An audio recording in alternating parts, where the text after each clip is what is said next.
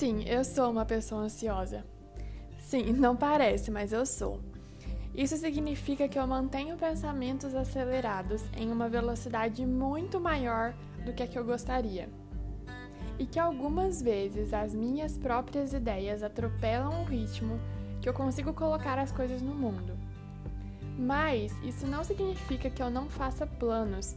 Pelo contrário, eu acho que eu planejo muito para ver se as coisas acontecem mais rápido.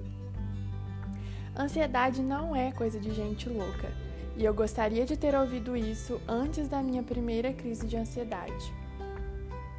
Esse comportamento tem diversos gatilhos em diferentes pessoas, e eu acho que o meu está diretamente relacionado ao controle. Eu vivo correndo atrás de momentos que ainda nem chegaram para não deixá-los escapar das minhas mãos.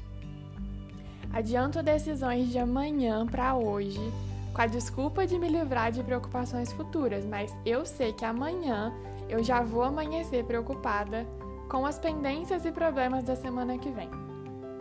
E aí que o meu exercício da vez para tentar me livrar de mim mesma nessa obsessão de manter as coisas em dia é priorizar. Eu preciso realmente resolver isso agora, hoje, assim para já. Bom, nem sempre essa vai ser minha tarefa favorita mas olhar ela no olho, sorrir, resolver e acenar finalmente para ela ir embora já ajuda. Também considero se é uma decisão que depende apenas de mim ou se tem mais pessoas envolvidas nisso.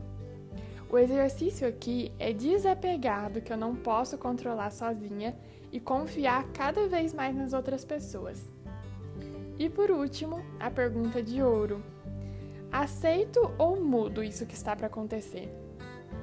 Se o meu papel for apenas aceitar, então que eu aceite e ponto, ao invés de ficar deixando esses pensamentos ecoando infinitamente na minha cabeça sobre algo que já é definitivo.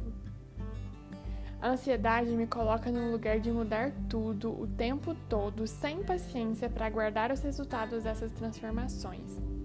E é por isso que frequentemente tenho que colocar os meus pés no chão e ponderar se aquela mudança é mesmo necessária ou se é só minha pressa querendo não perder as rédeas da vida.